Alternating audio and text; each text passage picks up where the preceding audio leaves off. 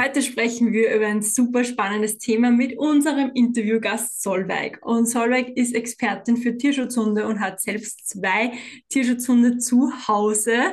Und ja, wenn du überlegst, einen Tierschutzhund zu adoptieren oder vielleicht die Adoption noch gar nicht so lange aus ist, dann musst du unbedingt diese Podcast-Folge hören, denn du lernst in dieser Podcast-Folge die wichtigsten Infos, alles zur Adoption, zu den wichtigsten Tipps, was am Anfang wirklich zählt. Und ich freue mich mich sehr, ja, dass wir jetzt gemeinsam mit der Solveig die Fragen anschauen und ähm, ja, mehr über Tierschutzhunde erfahren.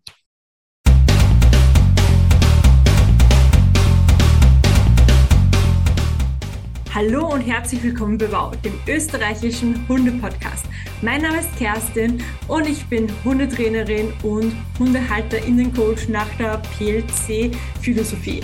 Ähm, ich habe mich spezialisiert auf das entspannte Alleinebleiben und Hunde mit Trennungsstress und biete aber auch eine Bürohundeausbildung an. Wenn du mehr zu mir wissen willst, dann schau am besten in den Shownotes vorbei.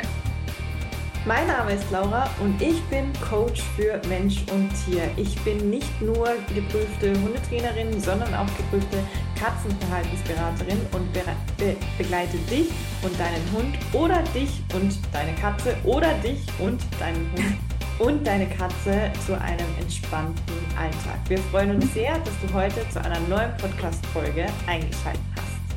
Ja, hallo und herzlich willkommen. Heute haben wir einen ganz besonderen Interviewgast und nehmen, ja, nämlich unsere Kollegin, die Solveig, also besonders meine PLC-Kollegin und Freundin, die ich in der Positive Life Coaching Ausbildung kennengelernt habe. Und gemeinsam sprechen wir heute über das Thema Tierschutzhunde, denn der Laura und mir ist aufgefallen, wir haben noch gar keine Folge zu dem wichtigen, wichtigen Thema Tierschutzhunde. Und ja, herzlich willkommen, Solveig. Es ist so schön, dass du da bist. Und ich nehme jetzt gar nichts vorweg. Stell dich gerne mal vor, deine Arbeit, deine Hunde und alles, was zu dir dazugehört. Ja, erstmal ganz, ganz herzlichen Dank, liebe Kerstin und liebe Laura, dass ich hier in diesem wundervollen Podcast zu Gast sein darf. Ich habe mich wirklich so sehr über die Einladung gefreut. Und ja, ich habe ja meinen Namen schon verraten. Ich bin die Solvay. Und so wie Kerstin sagte, haben wir uns bei der Positive Life Coaching Ausbildung kennengelernt. Das heißt, ich bin auch Positive Life Coach und arbeite seit zwei Jahren als Hundetrainerin und ich habe inzwischen meine eigene Online-Hundeschule. Also ich arbeite auch hauptsächlich online und die heißt Hundegeflüster. Und das Tolle an Hundegeflüster ist, worauf ich wirklich stolz bin, es fällt mir immer noch manchmal schwer, mich ein bisschen selbst zu loben, aber manchmal sollte man das vielleicht tun, so dass wir einen Clubbereich haben und das ist der Hundegeflüster Club und der oder da ist eben das Besondere, dass wir uns dort das ganze Mensch-Hund-Team angucken. Das heißt, wir haben immer ein Monatsthema und gucken uns dort erst alles rund um den Hund an und schauen dann auch immer uns den Menschen an, jeweils bezogen auf das Thema, denn das Mensch-Hund-Team besteht ja aus 50 Prozent Mensch und 50 Prozent Hund. Und mein Ziel ist es eben, das Team ganzheitlich zu sehen und den Mensch-Hund-Teams da eben auch ja ganzheitlich eben helfen zu können. Genau, das ist so das, was ich mache. Und ich habe auch selber zwei Tierschutzhunde. Das ist einmal der Hardy, der ist inzwischen neun Jahre alt und der ist aus dem Tierheim. Und einmal der Aris, der ist sechs Jahre alt und kommt aus Griechenland. Also der war tatsächlich auch ein Straßenhund und mein Mann und ich haben den dort auch auf der Straße gefunden, ihn ins Shelter dort gebracht und uns dann letztendlich dazu entschieden, dass wir ihn dann doch auch adoptieren möchten. Also ja, Tierschutzhunde sind bei mir sehr präsent, auch im privaten Rahmen. Und deswegen freue ich mich sehr, dass ich heute hier auch darüber sprechen darf. Mega cool. Du bist ja eigentlich dann absolute Expertin in dem Bereich Tierschutzhunde. Und ich mag das Thema total gerne, obwohl ich ja mit zwei Hunden aus einer Zucht zusammenlebe, einfach aufgrund der Arbeit, die sie machen müssen, unter Anführungszeichen. Aber ähm, ich habe ganz viel mit Tierschutzhunden zu tun und es gibt ja immer so Vorurteile und so weiter und so fort. Und du hast ja gerade gesagt, du hast einen Hund aus dem Tierheim und einen Hund quasi aus Griechenland. Kannst du unseren Zuhörerinnen ähm, denn mal erklären, äh, wie man denn eine gute Tierschutzorganisation erkennt, also wenn man da adoptieren möchte? Ja, danke für die tolle Frage. Das mache ich sehr gern. Ich würde da nochmal chronologisch vorgehen und zwar zuerst beim Tierheim, denn das ist auch so ein Herzensthema, was mir gerade auch sehr ja, sehr oft im Kopf rumschwirrt, dass es aktuell in Deutschland so ist, dass, ich weiß nicht, bei euch in Österreich ist es vielleicht ähnlich, dass man immer wieder hört und liest, dass die Tierheime komplett überlastet sind, voll bis unters Dach und leider auch ganz viele Tiere gar nicht mehr angenommen werden können, weil dort eben die Kapazitäten einfach erschöpft sind. Deswegen meine Einladung an alle, die sich dafür interessieren, sich einen Hund in ihr Leben zu holen, schaut super gerne mal bei eurem Tierart vor Ort nach, denn dort habt ihr auch die Möglichkeit, den Hund auch kennenzulernen und dort auch mit Experten und Expertinnen zu sprechen, die euch eben dann auch bei diesem Prozess begleiten. Und es gibt auch Hundetrainer, oder Hundetrainerin, die auch eben mitkommen können und euch eben auch unterstützen können. Das ist immer eine gute Option, wenn man sich eben auch dazu entscheiden sollte, einen Tierschutzhund zu adoptieren. Denn es ist auch ein Vorurteil, dass im Tierheim immer nur Hunde sitzen, die in Anführungsstrichen schwierig sind, wo etwas Schlimmes passiert ist und sie deswegen abgegeben worden sind. Nein, dort sind natürlich klar irgendwo auch solche Abgabetiere, aber es können eben auch ganz andere Gründe zur Abgabe des Tieres geführt haben, wie zum Beispiel, dass ein Besitzer oder eine Besitzerin verstorben ist, dass sich die Lebensumstände komplett verändert haben, die Wohnsituation hat sich verändert oder, und das ist hier leider eben gerade auch ganz oft Thema, dass Hunde zum Beispiel auch während Corona angeschafft worden sind und jetzt, wo alles wieder beim Alten ist, passt der Hund nicht mehr so ins Leben. Man hat sich das vielleicht doch irgendwie anders vorgestellt. Also es muss nicht immer ein dramatischer Grund sein, warum der Hund im Tierheim landet. Es sind dort auch Fundtiere zum Beispiel, die ausgesetzt worden sind und dann im Tierheim gelandet sind oder eben auch Tiere, die zum Beispiel von Behörden sichergestellt worden sind, weil sie zum Beispiel in so einem ja, es ist jetzt der Worst Case, aber in so einem Tiermessi-Haushalt zum Beispiel gelebt haben. Aber es kann eben auch sein, ich glaube, das ist heute nicht mehr so aktuell, aber so war zum Beispiel bei Hardy, um da jetzt auch so ein bisschen Transparenz noch zu schaffen, dass das Tierheim, wo wir ihn adoptiert haben, wenn sie Kapazitäten frei hatten, eben auch mit Tierschutzorganisationen aus dem Ausland kooperiert haben und die dort eben Hunde aufgenommen haben, von denen sie eben davon ausgegangen sind, dass sie einfach in Deutschland bessere Vermittlungschancen mhm. haben. Also genau, das war bei Hardy eben der Fall. Der ist ursprünglich abgegeben worden von seiner Familie, war dann in Ungarn im Tierheim und ist dann von dort ausgesucht worden oder auserwählt worden, um dann eben, damals war es dann Köln, in Köln im Tierheim, dann eben hier in Deutschland auf einen neuen Besitzer Besitzerin zu warten. Wenn man aber jetzt sagt, nee, ähm, ich gucke gerne auch bei Auslandstierschutzhunden und möchte mich da mal schlau machen. Da gibt es mehrere Kriterien und das ist auch tatsächlich so etwas umfangreicher. Ich möchte aber trotzdem so die wichtigsten Punkte hier einmal nennen. Und zwar würde ich immer darauf achten, dass ich wirklich gucke, wer steckt denn hinter dieser Tierschutzorganisation? Ist das ein eingetragener, im besten Fall gemeinnütziger Verein, also eine EV oder ne, ein anderweitiger Verein, aber dass eben einfach Transparenz herrscht auf dieser Homepage. Das heißt, man findet auch im Impressum Ansprechpartner, die wirklich äh, existieren mit existenten Adressen. Also es ist wirklich alles transparent und man kann es nachvollziehen und die Leute vielleicht auch kontaktieren. So. Und es gibt eine vernünftige Homepage, auf der im besten Fall auch eben die zu vermittelnden Tiere auch vorgestellt werden und diese Tiere eben nicht nur über eBay Kleinanzeigen oder andere ja, Möglichkeiten, wo man da eben Hunde im Internet finden kann, da eben angeboten werden. Das finde ich zum Beispiel immer relativ wichtig, weil das bedeutet auch, sie arbeiten eng mit Menschen vor Ort auch zusammen, die eben auch dann Informationen bereitstellen und die eben auch ständig im Austausch sind, was überhaupt gerade irgendwie los ist. Und ein ganz, ganz wichtiger Punkt ist, dass sich Interessenten oder Interessentinnen darüber informieren. Und auch das sollte auf einer guten Homepage von einem Verein auch draufstehen, dass sich diese Vereine auch vor Ort engagieren. Das heißt, es wird nicht das klingt immer so ein bisschen gemein. Es wird nicht einfach nur von der Straße eingesammelt und zur Adoption freigegeben und dann unter dem Deckmantel verkauft, dass man damit Gutes tut, sondern es wird wirklich geguckt, wo liegt denn die Wurzel des ganzen Übels? Also warum gibt es dort vor Ort diese Problematik? Ist es vielleicht, weil da viele Hunde einfach eigentlich einen Besitzer haben, sie dort aber einfach rumlaufen und dann eben eingefangen werden? Oder setzen die Leute zum Beispiel ihre Hunde zu einer bestimmten Jahreszeit aus. So war es zum Beispiel dort, wo Ares auch hergekommen ist, dass am Ende von der Touristensaison, wenn dann die Menschen wieder von der Insel aufs Festland gefahren sind, dass sie ihre Hunde dort einfach sich selbst überlassen haben und im nächsten Jahr wurde sich dann ein neuer angeschafft. So, wo liegt eigentlich die Problematik und kann man vor Ort Aufklärungsarbeit leisten? Kann man sich da anderweitig noch engagieren und kann man vielleicht auch ja, Programme starten oder mit anderen Organisationen zusammenarbeiten, die eben dafür sorgen, dass da vielleicht auch Hunde kastriert oder sterilisiert werden, um dieses Ganze eben einzudämmen. Weil wenn immer nur von der Straße oder aus den Tötungsstationen und so weiter rausgeholt wird, kommen immer und immer wieder auch neue Hunde nach und es wird sich nachhaltig an der Situation nichts verbessern. Und ein guter Tierschutzverein arbeitet eben auch an dieser Lösung. Mhm. Genau.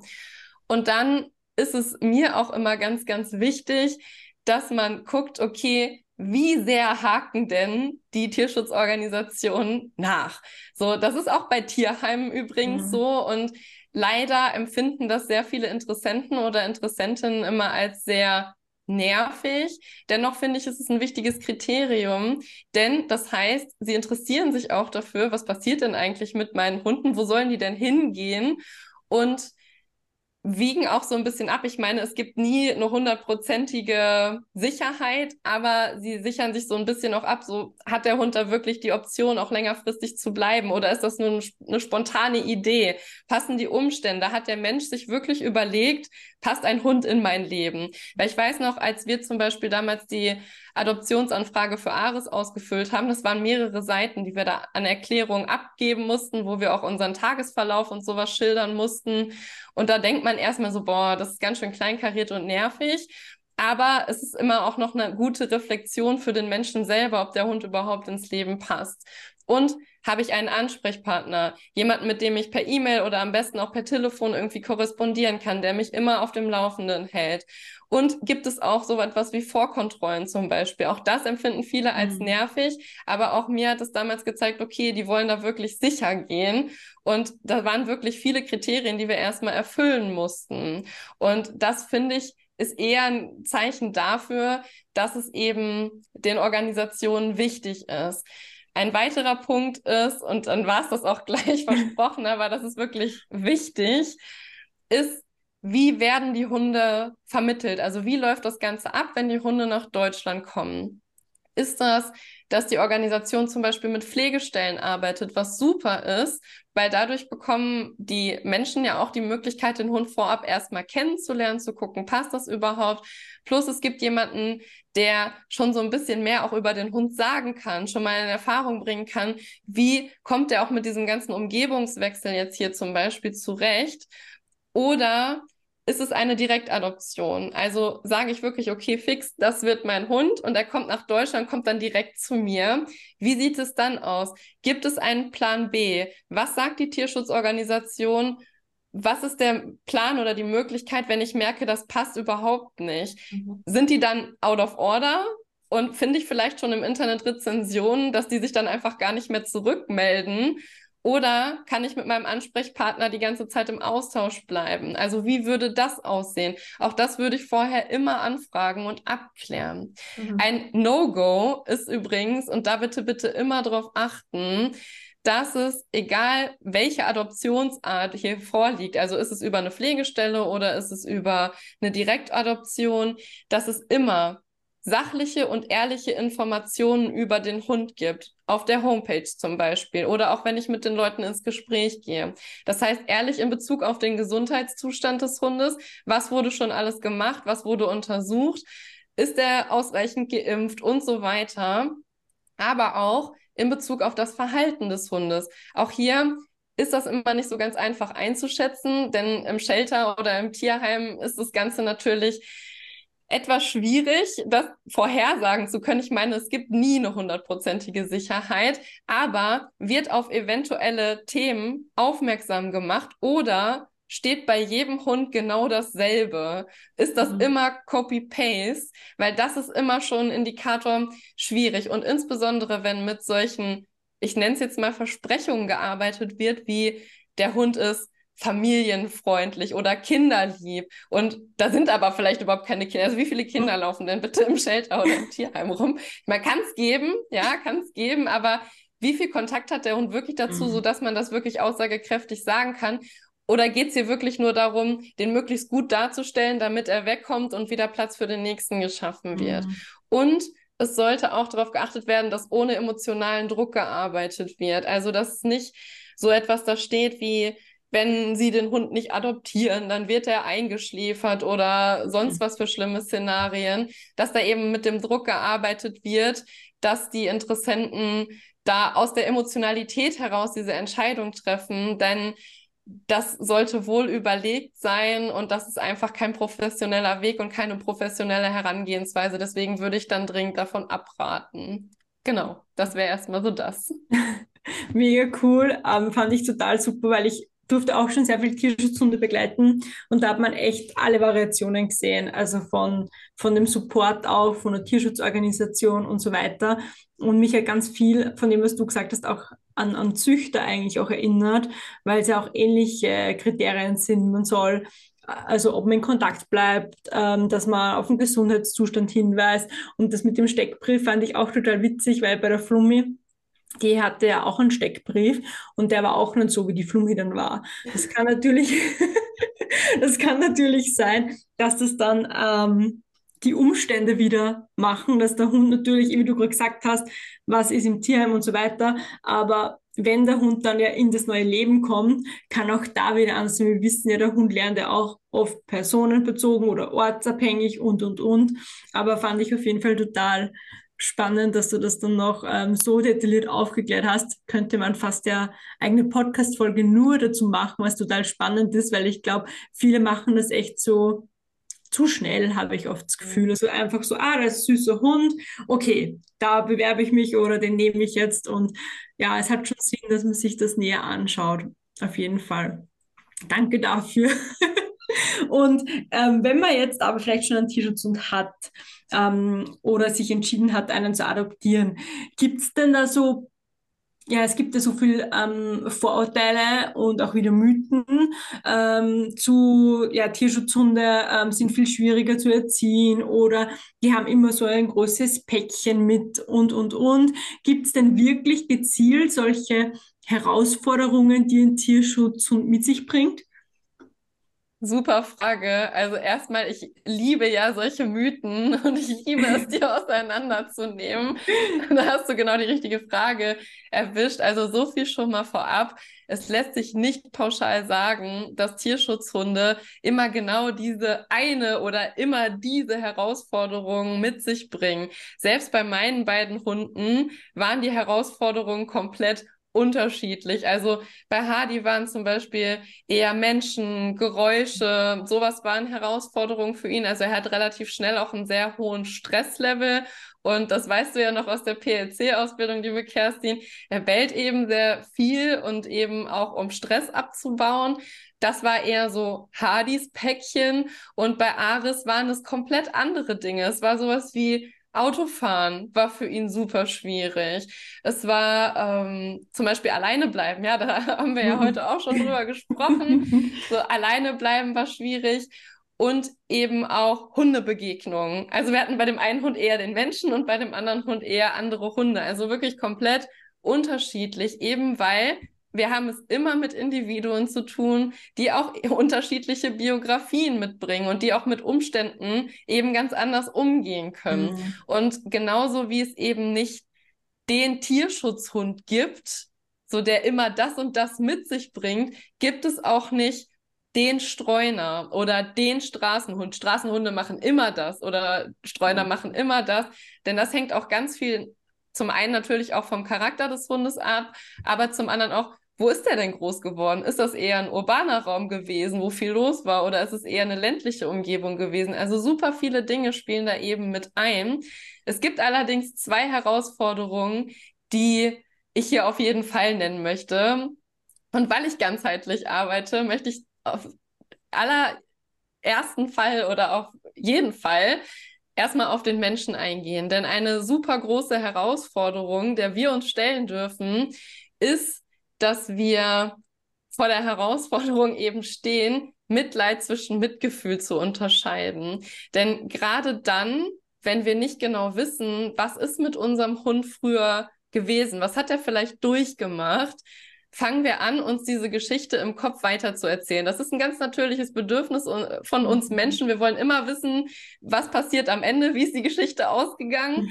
So, das heißt, wenn wir es nicht genau wissen, dichten wir uns Dinge dazu. Und das führt mitunter dazu, dass wir auch unserem Hund gegenüber schnell in Mitleid verfallen. Und es ist natürlich super, wenn du auch jemand bist wie ich, so, der sehr empathisch ist so, das ist immer von Vorteil, weil man ja auch mit einem Lebewesen lebt und eben interagiert. Aber wir müssen hier unterscheiden, ist es wirklich, dass ich mitleide und mich da jetzt in der Vergangenheit des Hundes suhle und auch meinen Alltag, den ich ja im Hier und Jetzt habe und wo es meinem Hund ja jetzt gut geht, weil ich ja weiß, ihm passiert jetzt nichts mehr, davon bestimmen lasse, weil ich zum Beispiel dann für mich sage, nee, das Training, das wäre gemein oder ah, ich tue mich da irgendwie schwer mit, der Arme, der hat doch schon so viel hinter sich und wenn er jetzt so mhm. niedlich guckt, dann sollte ich ihm vielleicht doch lieber einen Keks geben, so diese Beispiele. Oder ob ich wirklich sage, okay, ich, ich kann das für mich differenzieren, ich finde doch schlimm, was passiert ist, mir geht's vielleicht auch deswegen mal nicht gut, ich ziehe mich auch mal zurück und weine und kraul meinen Hund, wenn er das möchte, auch mal. Deswegen, alles fein, aber ich sollte mich nicht in meinem Alltag davon eben übermannen lassen, weil das eben auch dazu führt, dass ich meinem Hund nicht die Sicherheit geben kann, die er er jetzt gerade von mir auch braucht in dieser neuen Umgebung. Und das ist eben der Punkt. Und wenn wir ins Mitleid fallen, dann kann es eben auch passieren, dass wir anfangen, ungerecht zu werden. Dass wir eben ja, dann solche Dinge sagen wie so, Mensch, warum macht er denn das jetzt auf einmal? Ich dachte, Tierschutzhunde sind doch total dankbar, wenn ich die rette. Und jetzt ist er aus seinem schrecklichen Leben raus und warum benimmt er sich denn jetzt so? Also dann werden wir auch schneller mal ungerecht, weil wir es nicht mehr so differenzieren können und uns davon auch nicht mehr so ganz frei machen können. Und dann tun wir eben unserem Hund da auch keinen Gefallen mit und sehen gar nicht die Herausforderung so, wie sie jetzt gerade ist, mhm. sondern projizieren auch alles wieder auf die Vergangenheit und lassen uns davon leiten. Also das ist beim Menschen so, dass wo wir immer auch so ein bisschen hingucken dürfen, so wie sehr halte ich an der potenziellen Vergangenheit meines Hundes fest. Beim Hund ist eine Herausforderung, die die einzige ist, die in all diesen Fällen wirklich immer konstant ist, dass der Hund in ein komplett neues Umfeld geworfen wird.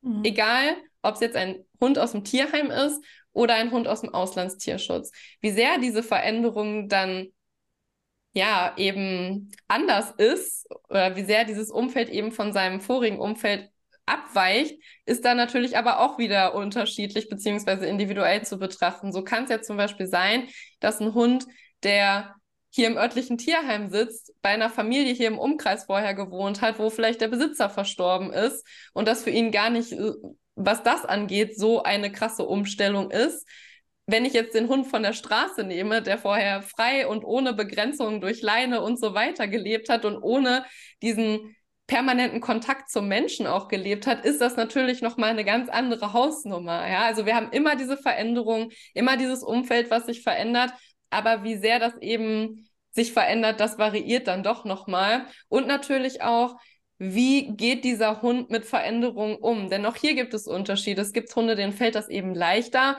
Auch da ist es zum Beispiel bei Aris so, dass am Anfang war das natürlich auch für ihn eine sehr, sehr große Umstellung, aber er kann allgemein mit Veränderungen auch etwas leichter umgehen als Hardy zum Beispiel, dem das viel schwerer fällt. Also auch hier dürfen wir immer individuell gucken. So, aber was da eben ganz, ganz wichtig ist, dass wir einfach wissen, für den Hund, auch wenn wir es gut meinen und ihm ja was Gutes tun und ihm eine schöne Zukunft bieten, es für ihn erstmal so ist, dass er, egal wie schlimm es war, aus seinem kompletten Umfeld rausgerissen wird.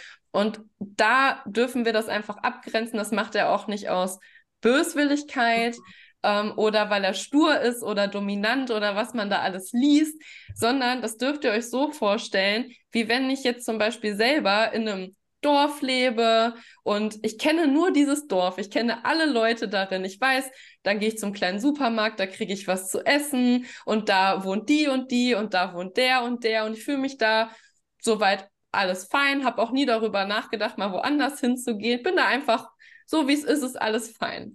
So, und dann wache ich morgens auf und bin in Bangkok in einem Hochhaus im 30. Stock. Es ist alles, es ist jetzt vielleicht ein bisschen übertrieben, aber das ist ein kompletter Kulturschock, der da passiert.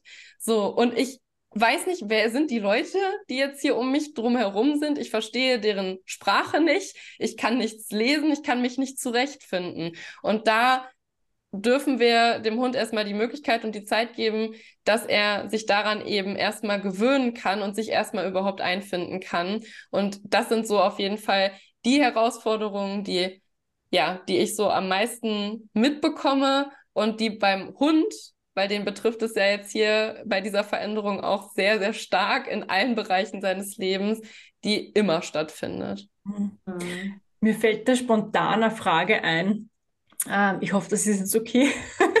und ja. zwar, ähm, ich finde ganz oft werde ich gefragt, ich habe auch ganz viele Beratungsgespräche vor dem Hundekauf und da stellen sich immer alle die Frage, ähm, ob ein Tierschutzhund herausfordernder ist als, als ein Hund vom Züchter beziehungsweise als ein Hund von, vom Zü oder eine Welpe vom Züchter. Also würdest da, hast du eine Meinung dazu?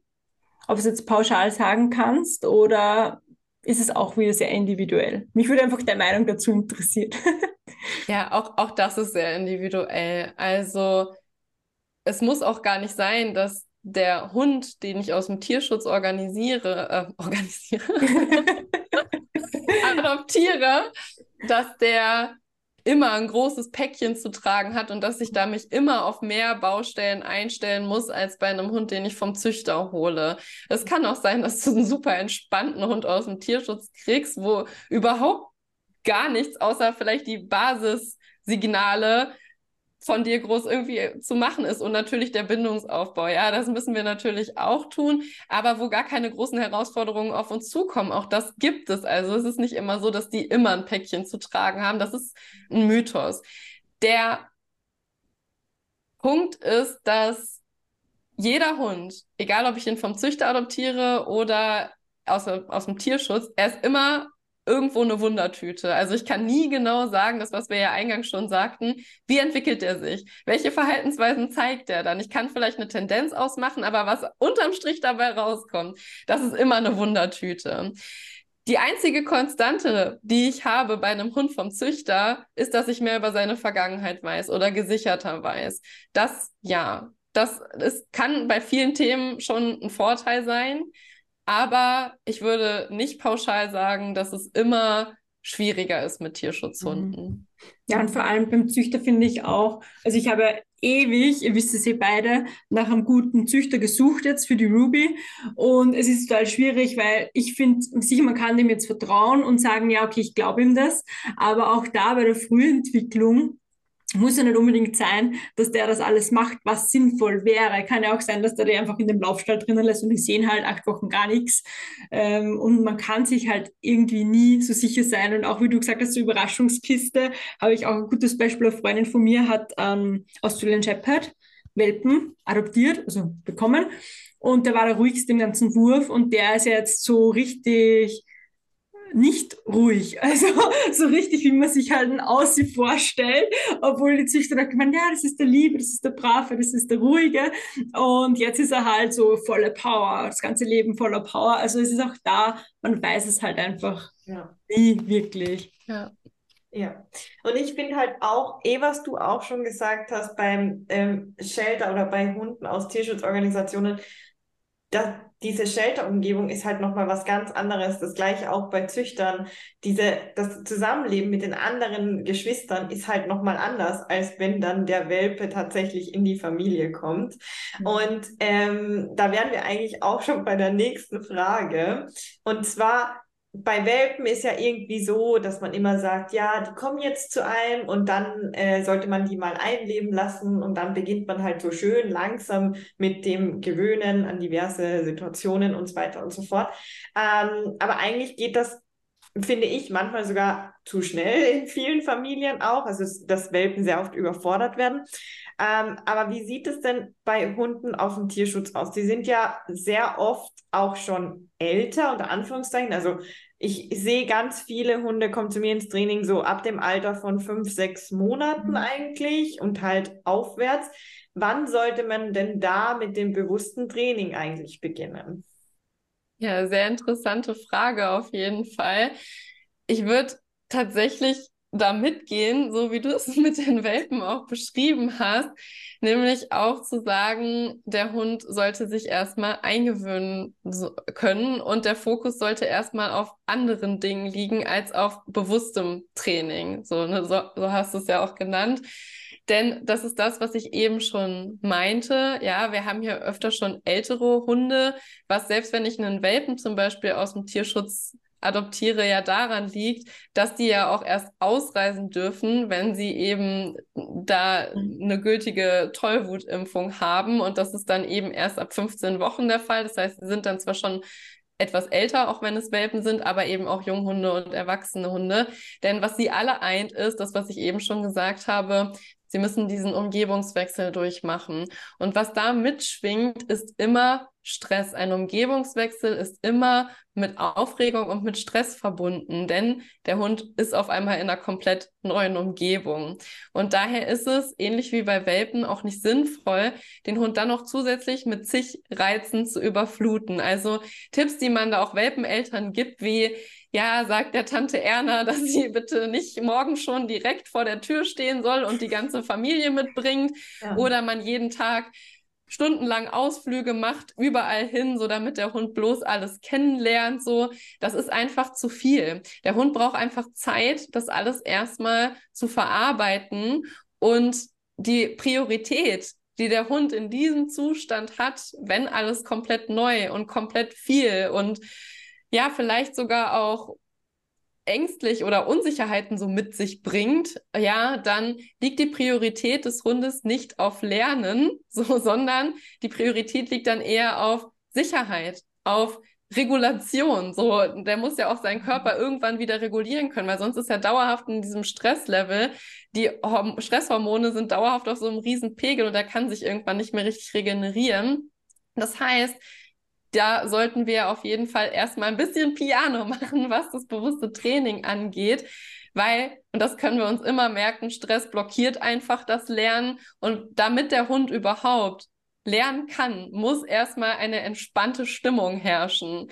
Und das bedeutet auch, oder das bezieht eben auch mit ein, dass der Hund eben auch uns vertrauen sollte. Weil es kann ja auch sein, dass ich vielleicht einen Hund habe, der Menschen gegenüber erstmal noch ein bisschen skeptisch ist, vor allem auch Fremden. Und du bist erstmal eine fremde Person, so hart das auch klingt, so dass er da erstmal lernt, okay, ich kann mich hier entspannen in Gegenwart meines Menschen, mir passiert nichts. Dann später, ich kann meinem Menschen vertrauen. Und dann haben wir irgendwann auch einen Rahmen, in dem Lernen eben auch möglich ist. Also wirklich dieses bewusste Hundetraining. Das heißt, was ich hier eher als Fokus legen würde, wäre erstmal zu gucken, was braucht mein Hund? Hat er eher da das Bedürfnis, von mir auch erstmal noch ein bisschen Abstand zu wahren, sich auch mal zurückzuziehen? Hilft es ihm, wenn wir spazieren gehen, wenn ich die ersten Wochen immer erstmal nur die gleiche Gassi-Runde mit ihm gehe, damit er sich da zumindest schon mal sicherer fühlt? Und dass ich eben lerne zu erkennen, Wann hat mein Hund Stress? Wie zeigt er Stressanzeichen? Und was hilft ihm in dieser Situation? Und so baue ich dann auch schon mal mit die Bindung auf. Und wenn ich das mache und meinen Fokus eher darauf lenke, dann wird es auch leichter sein, dass er sich eben traut, auch in meiner Gegenwart sich zum Beispiel auch an neue Reize anzunähern und ich die dann gar nicht mehr explizit so unbedingt trainieren muss. Also viele Sachen sind eben, wenn ich das Fundament der Bindung erstmal aufbaue, dann auch viel einfacher. Und wenn ich das Gefühl habe, hm, mein Hund, so, der ist hier relativ entspannt zu Hause, er vertraut mir auch schon, dann kann ich anfangen natürlich auch mit einem Training, aber da auch immer individuell gucken, wie fange ich da an? Kann ich zum Beispiel vielleicht, wenn mein Hund nicht so ängstlich mir gegenüber ist oder unsicher und er sucht Nähe, kann ich da vielleicht schon mal irgendwie ein Markerwort ab und zu mal einbauen oder solche Sachen, mit denen ich dann arbeiten kann. Das kann ich spielerisch und positiv natürlich dann anfangen, aber wirklich so dieses gezielte, so, boah, wir machen jetzt das und dann das und dann das. Da würde ich immer im Tempo des Hundes gehen und da wirklich ganz explizit darauf achten, damit ich erstmal eine Vertrauensbasis habe. Mhm. Mhm. Voll schön. Also ich, ich finde das auch immer, es wird so viel von unseren Hunden erwartet und vor allem von Tierschutzhunden habe ich oft das Gefühl, dass die Leute halt sagen, ja, ich nehme mir jetzt einen Hund aus dem Tierheim, der schon ein, zwei Jahre ist, weil den brauche ich nicht mehr trainieren. Und dann läuten bei mir immer alle Alarmglocken, weil ich mir so denke, so nein, stopp halt, ähm, weil das ist halt nicht so. Und so wie du es ja schon gesagt hast, der Hund kennt uns ja gar nicht. Und wir sind erstmal fremd und wir müssen erstmal eine Bindung aufbauen. Und da wird oft viel zu viel erwartet. Mir ist aber auch aufgefallen, dass da immer noch so ganz tolle Mythen ähm, herumwandern. Ich habe gerade eine neue Kundin und äh, die haben mir erzählt, die haben in einem Buch, das wohl scheinbar gar nicht so alt ist, gelesen, dass man mit einem Hund drei Stunden am Tag spazieren gehen sollte und vier Stunden am Tag trainieren sollte. Und ich saß erst was? also was nein, so, wann nein. Hund schlafen und ich glaube einfach dass das vor allem da oft übersehen wird weil die Hunde halt ja, vielleicht ein, zwei Jahre oder älter sind und dann denkt man sich halt so, ja, die können eh alles und das ist halt de facto nicht so. Ähm, und ich glaube auch, dass wir uns da nicht so beeinflussen lassen sollten von Social Media und so, weil ich glaube, da sieht man halt ganz viel, was vielleicht auch gar nicht so stimmt. Ähm, und ja. ja, da hat man mega viel Druck. Ich, also ja, mich schockiert ja. das gerade total. den, ich muss mir da kurz einschalten, dass so Auslastung ist ja auch so als meiner Lieblingsthemen. Aber das ist halt schon heftig mit den vier Stunden, weil ich denke mal, sondern du hast gerade so schön erklärt, dass der Tierschutz und Zeit zur Eingewöhnung braucht und alles stressig ist. Und dann stellt euch mal bitte vor, man geht dann noch ewig lang spazieren und dann macht man noch vier Stunden Training. Ein Hund soll am Tag circa 16 Stunden, sagen wir mal, Pi mal Daumen schlafen. Ich mhm. meine, der ist ja dann wenn du den Trainingsplan eine Woche durchziehst, ist es ein reines nervliches Frack und ein komplettes Stressbündel. Also, na, Wahnsinn. Ja. Eigentlich müsste man das Buch irgendwie ja. bei Amazon schlecht bewerten, ja, melden. Das ist ja schon, das ist ja, ja mehr als heftig, sowas. Ja, vor allem gerade wenn du einen Welpen oder einen Junghund hast und du liest sowas, du züchtest dir einen ja. Leistungssportler heran. Wie willst du denn dieses Pensum ewig irgendwie mhm. durchhalten? Das funktioniert überhaupt nicht. Und ich wollte noch mal kurz darauf zu sprechen kommen, was du gerade gesagt hast, Laura. Das fand ich auch ultra spannend, so ja, wenn der Hund irgendwie dann so ein, zwei Jahre alt ist und dann wurde mit dem vielleicht vorher schon mal trainiert, vielleicht ist es ja ein Tierheimhund, der vorher schon mal einen Besitzer hatte, dann brauche ich ja nichts mehr machen. Ja, nee, weil deine Lebensumstände sind ja vielleicht komplett anders als die, die der vorige Besitzer hatte und deine Erwartungen, was der Hund eben in deinem Alltag mit dir zusammen leisten soll, die sind vielleicht komplett unterschiedlich. So, also mhm. so funktioniert es nicht. Deswegen ist es immer wichtig, dass wir immer auch den Menschen, also wirklich den Bindungspartner, bei dem der Hund jetzt gerade mhm. ist, eben auch mit einbeziehen. So, das ist, macht einfach keinen Sinn zu sagen, ich habe den jetzt fertig gekauft, ja. bitte. genau. Ich glaube, das ist der Wunsch von ganz vielen, aber wenn das der Wunsch ist, sollte ich mich halt fragen, ob es so schlau ist, überhaupt den Hund zu adoptieren, wenn man jetzt so direkt ja. sein kann. Voll. Mhm. Und ja, super spannendes Thema, einfach generell. Ich finde, wir sind jetzt schon fast ein bisschen mehr in die Kategorie gerutscht, eben mit Tierschutzhunde adoptieren, aber ich finde das Thema halt total interessant, was die halt auch so mitbringen. Und ähm, genau, unsere vorletzte Frage an dich ist, hast du denn drei Tipps für Hundeeltern mit einem Tierschutzhund, die dir jetzt spontan einfallen, wo du einfach sagst, das sind jetzt die wichtigsten Sachen, die du unbedingt erwähnen möchtest. Wahrscheinlich könntest du uns jetzt hier 20 Tipps auf. Ja, da gibt's ja, ja fällt mir echt schwer, mich auf drei ja. Aber vielleicht kannst du es ja, ähm, die drei wichtigsten, wo du denkst, das muss jetzt jeder, jeder wissen. Ja, auf jeden Fall. Der allererste Punkt ist, bitte, bitte etabliere einen Safe Space für deinen Hund, also einen Rückzugsort, an dem dein Hund sich zurückziehen kann und zwar auch vor dir. So, das klingt jetzt auch erstmal gemein, aber ich habe es ja gerade schon gesagt, so, es gibt einfach Hunde, die vielleicht in Bezug auf Menschen auch Unsicherheiten haben und du bist erstmal eine fremde Person für deinen Hund. Deswegen biete deinem Hund da die Möglichkeit, dass er sich auch von dir zurückziehen kann. Und das ist aber eigentlich auch ein Tipp, den ich gerne, sowieso gerne allen, also auch wenn jetzt äh, kein Tierschutzhund zu Hause ist, mitgeben würde. Wirklich, dass der Hund einen Platz hat, wo er immer auch in Ruhe gelassen wird, wo er lernt, hier kann ich mich entspannen, hier passiert mir nichts, damit er eben auch dieses Bedürfnis nach ausreichend Ruhe befriedigen kann. Das, was Kerstin ja auch gerade mhm. meinte, so roundabout 16 Stunden am Tag sollte ein erwachsener Hund dann doch ruhen. Bei Welpen oder Senioren oder Krankenhunden sind es dann durchaus auch noch mal mehr Stunden.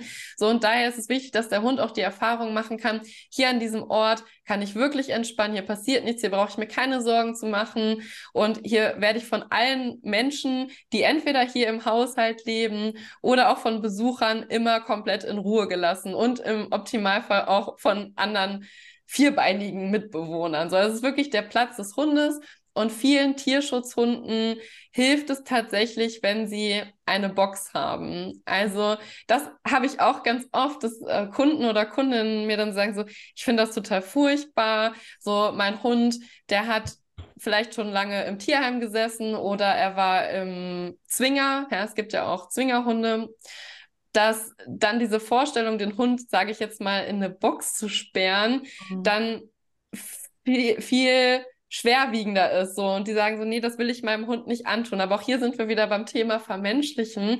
Denn es gibt Hunde, ja, die mögen auch gerne ein freistehendes Hundebettchen so. Es gibt Hunde, die finden auch eine Box nicht so super klasse. Und es geht ja auch nicht ums Einsperren so. Der Hund soll das ja auch dann lernen mit der Zeit, dass man die Tür vielleicht auch mal zumachen kann, aber die muss ja nicht mal zu sein, denn es hilft einfach vielen Hunden, gerade wenn sie das früher auch schon so gelernt haben, dass sie einfach Wände um sich rum haben, wie so eine kleine Höhle, in die sie sich zurückziehen können, weil sie da einfach vielleicht schon die Erfahrung auch gemacht haben, Mensch, dann passiert mir auch einfach nichts. So, hier kann ich mich in Ruhe einkuscheln und hier passiert nichts.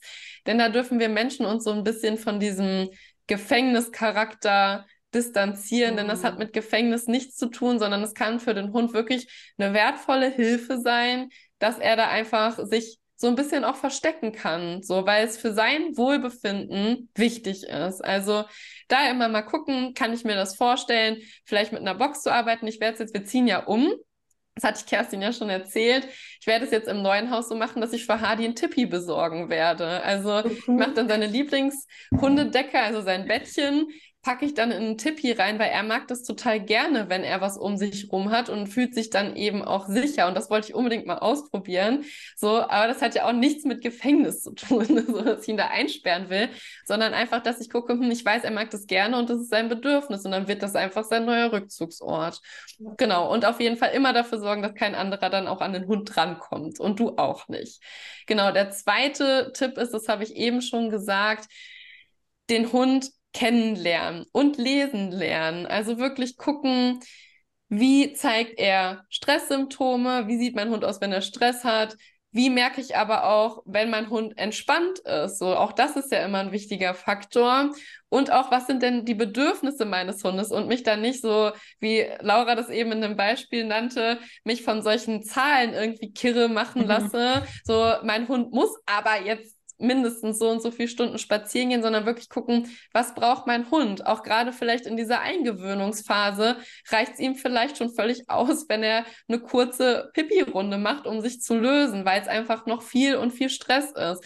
Die ersten Tage, als wir Ares hatten, war der nur bei uns im Garten, so damit er sich da erstmal eingewöhnen konnte. Also geh da immer im Tempo des Hundes und lerne ihn erstmal kennen. So, das wäre der zweite Tipp. Und der dritte, den nenne ich jetzt ganz bewusst zum Schluss, weil es für mich der aller, allerwichtigste ist, der immer an oberster Stelle steht, ist bitte beherzige Bindung first. Lass dich nicht davon stressen, in welchem Tempo du welche To-Dos und Signale mit deinem Hund abgearbeitet haben musst, sondern setze deinen Fokus wirklich auf die Bindung, weil wenn du die erstmal aufbaust und dieses Fundament Fundament baust, dann wird auch das Training leichter und es wird auch nachhaltiger. Das heißt, auch das, was ihr trainiert, wird auch ja, mehr Früchte tragen, weil dein Hund einfach die Erfahrung gemacht hat, dass seine Bedürfnisse wichtig sind und dass er sich auf dich verlassen kann und dass er dir vertrauen kann. Und dann wird es auch eine viel schönere Trainingsgrundlage und einfach ein viel entspannteres und harmonischeres Zusammenleben. Und ich denke, das ist das, was wir uns ja letztendlich alle wünschen, auch für unseren Tierschutzhund, dem wir ja ein gutes, schönes Leben bereiten möchten, dass er bei uns auch entspannt leben kann. Und da dürfen wir wirklich gucken, dass wir Bindung an erste Stelle setzen, denn mhm. ohne Bindung ist Erziehung meiner Meinung nach, ja, das ist jetzt hier meine Wahrheit, ist Erziehung nicht machbar. Ja. So, also es gehört immer erstmal Beziehung dazu, weil das ist ja das, was wir erstmal haben. Wir haben erstmal eine Beziehung und dass wir dann aus dieser Beziehung langsam eine Bindung entwickeln. So, das ist mir da ganz, ganz wichtig. Hm, ja, da hatten wir auch ein total schönes Interview mit der Kiki, äh, eben von Positive Life, äh, eben zum Thema Bindung, wo wir da auch nochmal sehr, sehr tief auch eintauchen und es ergibt auch so Sinn, dass du das jetzt sagst. Ich finde die drei Tipps wundervoll und was mir da auch noch dazu einfällt, ähm, es kennst sicher auch so, like, dass man sich so, ähm, also zumindest meine Kunden machen das, die machen sich oft ganz kirre, wenn sie sich auf Instagram vergleichen mit anderen Hunde. Accounts oder Hunde-Influencern und dann können ja. das und das. Und ich finde, das hat man jetzt in einem Tipp auch schon rausgehört. Einfach auf die Bedürfnisse vom Hund achten, auf die Bindung achten. Und ich glaube, wenn man das auf die Prio 1 setzt, wie es du jetzt ähm, geraten hast, dann kann man den Vergleich auch getrost irgendwie wegschmeißen, weil im Endeffekt ähm, bringt es dich nicht weiter und den Hund bringt es nicht weiter. Ähm, und ich glaube, es macht uns alle immer total unglücklich, wenn man sich dauerhaft mit anderen Personen, Menschen, Hunden vergleicht. Genau. Voll, ja, Reminder, Stress blockiert das Lernen. Das mhm, ist ja. ja auch bei uns so. So, also wenn ich da ewig in dieser Negativspirale drinne bin, dann wird es im Zweifel immer nur noch schwieriger. Und das ist einfach, ja, dann schade, weil zum einen sehen wir auf Instagram immer nur Ausschnitte es ist genauso wie wenn wir ein anderes Mensch-Hund-Team auf der Straße treffen. Wir sehen immer nur einen Ausschnitt und nie das komplette Ganze. Und wir wissen gar nicht, ist das denn wirklich immer so? Kleiner Spoiler, nein. so, so, und machen uns dann kirre, obwohl dieses Mensch-Hund-Team vielleicht ganz andere Herausforderungen hat, die wir vielleicht gar nicht haben. Und dann ist dieser Stress zum einen schon mal unnötig. Plus, dieses Mensch-Hund-Team hat vielleicht komplett andere Bedürfnisse als mein Mensch-Hund-Team. Mhm. So, und auch das ist dann eine Sache, die dann eben zu kurz kommt. Mhm. Voll schön. Mega. Ähm, und zwar, wir sind eigentlich schon am Ende angekommen, aber Kerstin hat dich ja schon vorbereitet. Ähm, und, ähm, allgemeine Abschlussfragen, die wir jedem Interviewpartner und jeder Interviewpartnerin stellen, um da so, ja, irgendwie einen schönen Abschluss zu haben und auch noch einiges für unsere Zuhörerinnen mitzugeben. Meine erste Frage an dich ist, äh, welches Buch würdest du denn jedem Hundehalter oder jeder Hundehalterin empfehlen? Sehr gute Frage. Ja, Kerstin hatte mich da schon drauf vorbereitet.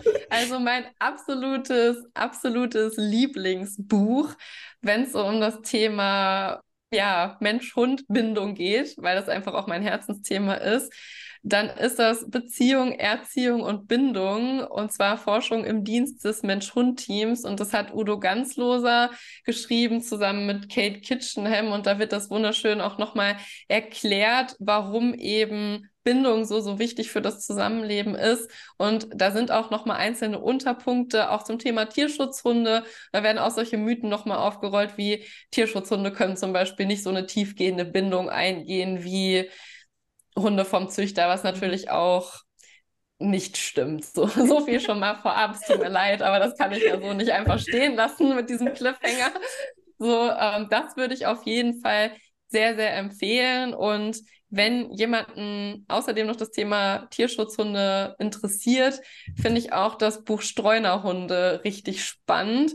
Das wurde auch herausgegeben von Kate Kitchenham und da sieht man auch noch mal ganz wundervoll, wie unterschiedlich tatsächlich die Hunde leben auf der Straße, welche Unterschiede es da gibt und eben auch, dass so Pauschalisierungen eben einfach nicht möglich sind. Genau, das würde ich auf jeden Fall sehr empfehlen. Es ist so cool. Ich, ich liebe das Buch Streunerhunde und ich glaube, ich habe es in den letzten ja. drei Wochen sicher zweimal oder so empfohlen. Ich mag das total gerne. Ich finde das so spannend, auch mit den ja. U-Bahn-Hunden in Moskau, wie Mega, die ja. mit der U-Bahn fahren. Also das kann ich total unterstreichen. Wir verlinken natürlich alle Buchtipps von der Solveig in den Shownotes.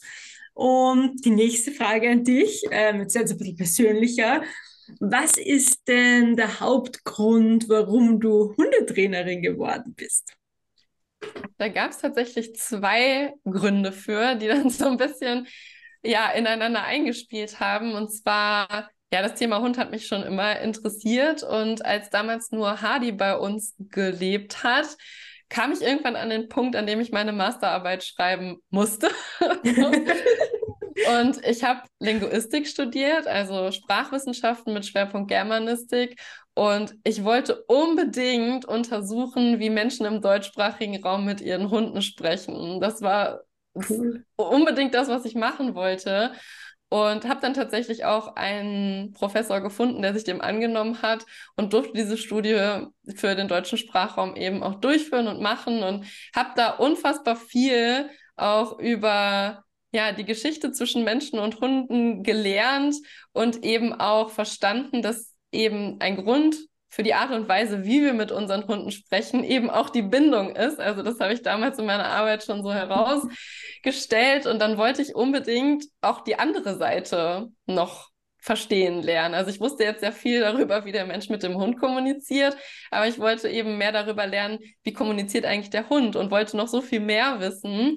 Und ich glaube, ja, es war ein Jahr später, da trat Ares dann ja in mein Leben und ich hatte dadurch ja, habe ich ja eben schon erzählt, nochmal ganz andere Herausforderungen als mit Hadi damals und war schwer enttäuscht auch von den Erfahrungen, die ich damals mit Hadi in Hundeschulen gemacht habe, weil eben überall noch so diese alte Schule präsent war. Ich meine, inzwischen hat sich das ja Gott sei Dank so ein bisschen verändert, aber es sind trotzdem immer noch sehr viele von der alten Schule unterwegs. Und ich dachte mir immer so, nee, das kann ja nicht sein. Das ist nicht die Art und Weise, wie ich mit meinen Hunden zusammenleben will und wie ich auch mit ihnen zusammenarbeiten möchte. Und habe dann gemerkt, Mensch, es gibt Hundetrainer, die anders arbeiten. Und da habe ich gedacht, so, boah, das möchte ich auch. Ich möchte lernen, wie das geht. Ähm, ich möchte meine eigenen Hunde besser verstehen können. Das wäre ja dann der Punkt aus dem, ja, aus dem ersten Beispiel gewesen. Und das hat mich letztendlich dazu geführt, dass ich dann die Ausbildung gemacht habe. Genau. Voll schön, mega, mega cool. Und dann auch gleich durchgestartet bist mit dem Hundegeflüsterclub, ähm, wo ja. du dein breites Wissen an alle weitergibst. Richtig, richtig schön. Ähm, und das auch zugänglich machst für alle. Und genau, die letzte Frage an dich darf die Laura stellen. ich ja, quatsche eh zu viel. Einen Teil geantwortet irgendwie, aber ich frage es dich trotzdem. Und zwar für unsere Zuhörerinnen, die dich vielleicht auch noch nicht kennen wo kann man dich denn online erreichen, finden, was auch immer? Das beantworte ich natürlich auch sehr, sehr gerne. Ja, zum einen, das habe ich ja schon gesagt, im Hundegeflüster-Club. Da seht ihr mich zweimal im Monat bei Live-Webinaren und den Club findet ihr auch über meine Homepage. Ich denke mal, Kerstin und Laura werden das euch auch nochmal in die Show Notes packen. Das ist www.hundegeflüster.com. Ich bin natürlich auch auf Instagram vertreten. Da kann Kerstin äh, beziehungsweise Kerstin und Laura, ihr könnt das ja auch gerne noch verlinken. Und ich habe tatsächlich auch einen eigenen Podcast und zwar ist das Hundegeflüster, der Podcast für Menschen mit Hund. Da gibt es inzwischen auch schon 235 Folgen sind glaube ich inzwischen. Also ein paar sind da schon zusammengekommen. Da dürft ihr auch super gerne mal reinhören. Da lernt ihr natürlich auch noch ein bisschen was über meine Ansichten und meine Arbeit kennen. Und ja, da freue ich mich, wenn der eine oder andere hier mal vielleicht vorbeiguckt. Ja, mega cool. Danke dir, Solok. Das war so ein spannendes Interview und ähm, ich glaube, wir haben auch so viel zum Reden gehabt, auch Laura und ich zum Mitmachen, weil wir einfach noch nie hier beim Podcast über Tierschutzhunde gesprochen haben. Ich glaube, das müssen wir in Zukunft noch mehr einbauen. Das war total spannend und auch deine Perspektive, weil du ja auch zwei Tierschutzhunde zu Hause hast, wird wird in ja, Laura und meinem Namen danken wir beide, dass du dir die Zeit genommen hast, dass du hier warst, dass du uns so viele tolle ähm, Antworten auf unsere Fragen gegeben hast. Und ja, wir freuen uns. Vielleicht sehen wir uns ja wieder mal in einer Podcast-Folge hier beim Bauhunde-Podcast. Ja, liebe Kerstin, liebe Laura, vielen, vielen Dank, dass ich hier in eurem wundervollen Podcast zu Gast sein durfte und über mein Herzensthema sprechen durfte, weil, das habt ihr ja auch schon so schön gesagt, ja selber auch zwei Tierschutzhunde an meiner Seite habe und mir es einfach auch ein großes Anliegen ist, da eben mit so gewissen Mythen aufzuräumen und ja, da einfach Aufklärung zu betreiben. Deswegen danke, dass ihr mir hier die Möglichkeit dafür gegeben habt und ich freue mich, wenn ich vielleicht nochmal wiederkommen darf und vielen, vielen Dank dass ich da sein durfte. Und genau, alle Hundeeltern draußen, wir wünschen euch einen entspannten Alltag mit euren Hunden. Deine Kerstin und deine Laura.